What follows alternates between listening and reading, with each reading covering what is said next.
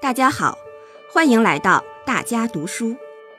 我是北京市东城区人民法院法官严威。今天我为大家朗读的内容是：全面推进中国特色社会主义法治体系建设。这是习近平总书记二零二一年十二月六日在主持中共十九届中央政治局第三十五次集体学习时讲话的一部分。我多次强调。法治兴则民族兴，法治强则国家强。当前，我国正处在实现中华民族伟大复兴的关键时期，世界百年未有之大变局加速演进，改革发展稳定任务艰巨繁重，对外开放深入推进，需要更好发挥法治固根本、稳预期、立长远的作用。从国内看，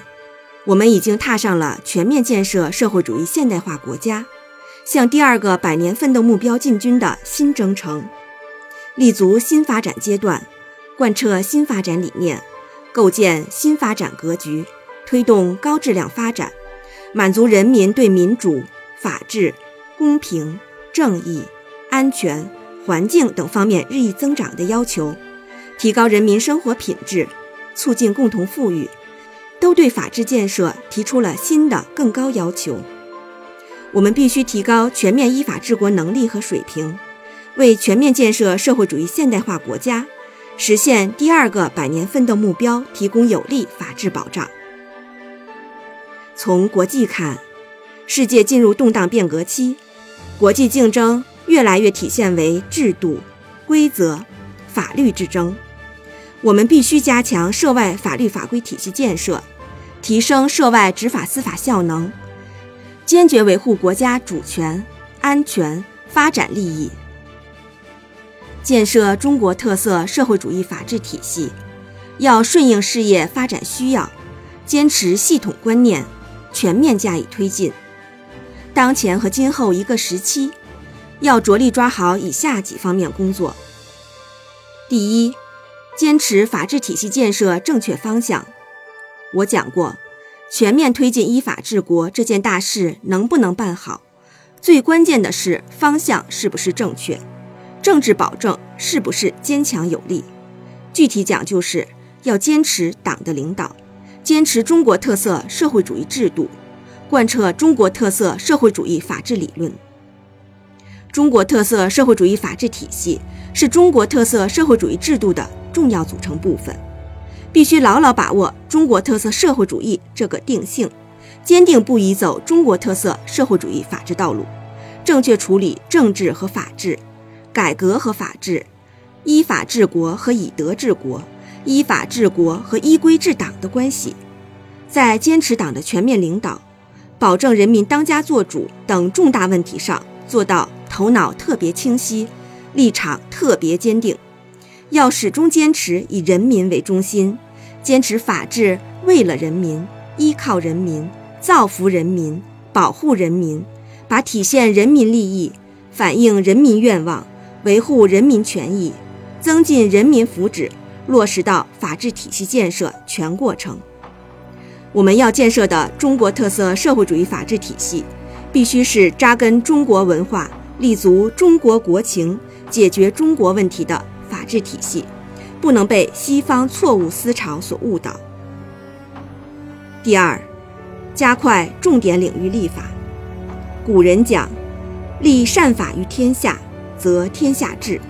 立善法于一国，则一国治。”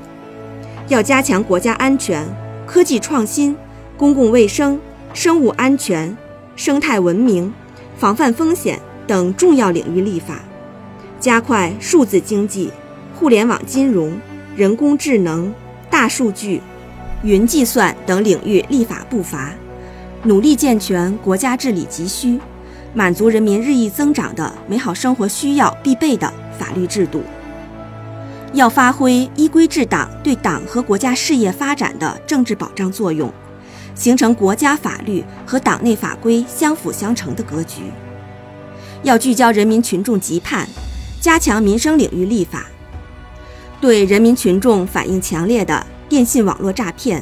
新型毒品犯罪和邪教式追星、饭圈乱象、阴阳合同等娱乐圈突出问题，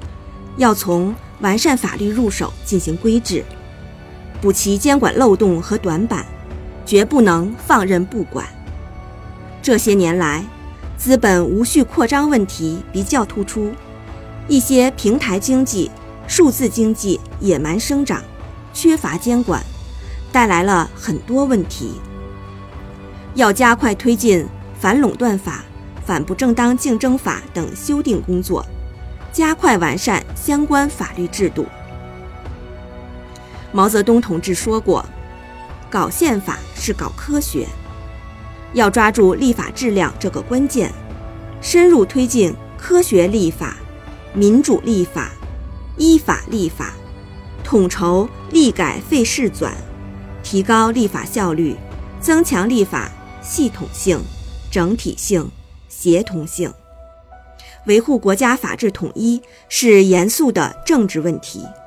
各级立法机构和工作部门要遵循立法程序。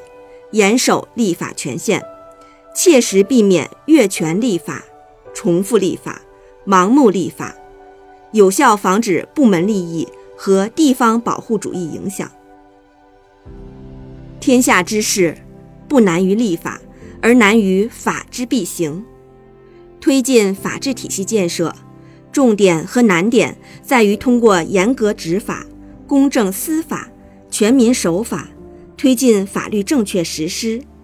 把纸上的法律变为行动中的法律。要健全法律面前人人平等保障机制，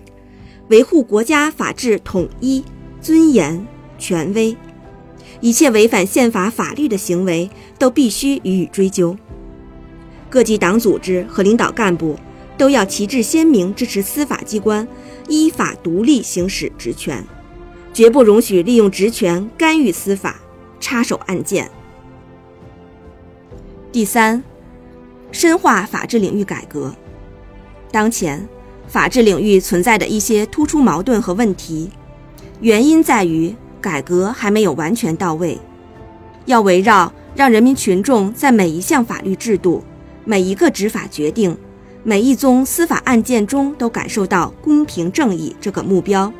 深化司法体制综合配套改革，加快建设公正、高效、权威的社会主义司法制度。要健全社会公平正义法治保障制度，完善公益诉讼制度，健全执法权、监察权、司法权运行机制，加强权力制约和监督。要加快构建系统完备、规范高效的执法司法。制约监督体系，加强对立法权、执法权、监察权、司法权的监督，健全纪检监察机关、公安机关、检察机关、审判机关、司法行政机关各司其职，侦查权、检察权、审判权、执行权相互制约的体制机制，确保执法司法各环节。全过程在有效制约监督下进行。要加强统筹谋划，完善法治人才培养体系，加快发展律师、公证、司法鉴定、仲裁、调解等法律服务队伍，着力建设一支忠于党、忠于国家、忠于人民、忠于法律的社会主义法治工作队伍。要深化执法司法人员管理体制改革，加强法治专门队伍管理教育和培养。要深化政法队伍教育整顿，继续依法打击执法司法领域腐败行为，推动扫黑除恶常态化。需要强调的是，法治领域改革政治性、政策性强，必须把握原则，坚守底线。绝不能把改革变成对标西方法治体系，追捧西方法治实践。第四，运用法治手段开展国际斗争。党的十八大以来，我们统筹推进国内法治和涉外法治，运用法治方式维护国家和人民利益能力明显提升。要坚持统筹推进国内法治和涉外法治，按照急用先行原则，加强涉外领域立法，进一步完善反制裁、反干涉、反制长臂管辖法律法规，推动我国法域外适用的法律体系建设。要把拓展执法司法合作纳入双边多边关系建设的重要议题，延伸保护我国海外利益的安全链。要加强涉外法治人才建设。第五，加强法治理论研究和宣传。我们总结中国特色社会主义法治实践规律，传承中华法律文化精华，汲取世界法治文明有益成果，形成了全面依法治国新理念、新举措。我在中央全面依法治国工作会议上概括为十一个坚持。要加强对我国法治的原创性概念、判断、范畴、理论的研究，加强中国特色法学学科体系、学术体系、话语体系建设。要把新时代中国特色社会主义法治思想落实到各法学学科的教材编写和教学工作中，推动进教材、进课堂、进头脑，努力培养造就更多具有。坚定理想信念、强烈家国情怀、扎实法学根底的法治人才，要加强对律师队伍的政治引领，教育引导广大律师自觉遵守、拥护中国共产党领导、拥护我国社会主义法治等从业基本要求，努力做党和人民满意的好律师。要把推进全民守法作为基础工程，全面落实谁执法。谁普法？普法责任制。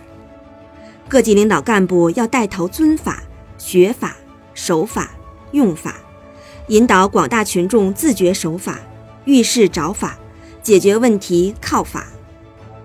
要总结我国法治体系建设和法治实践的经验，阐发我国优秀传统法治文化，讲好中国法治故事。提升我国法治体系和法治理论的国际影响力和话语权。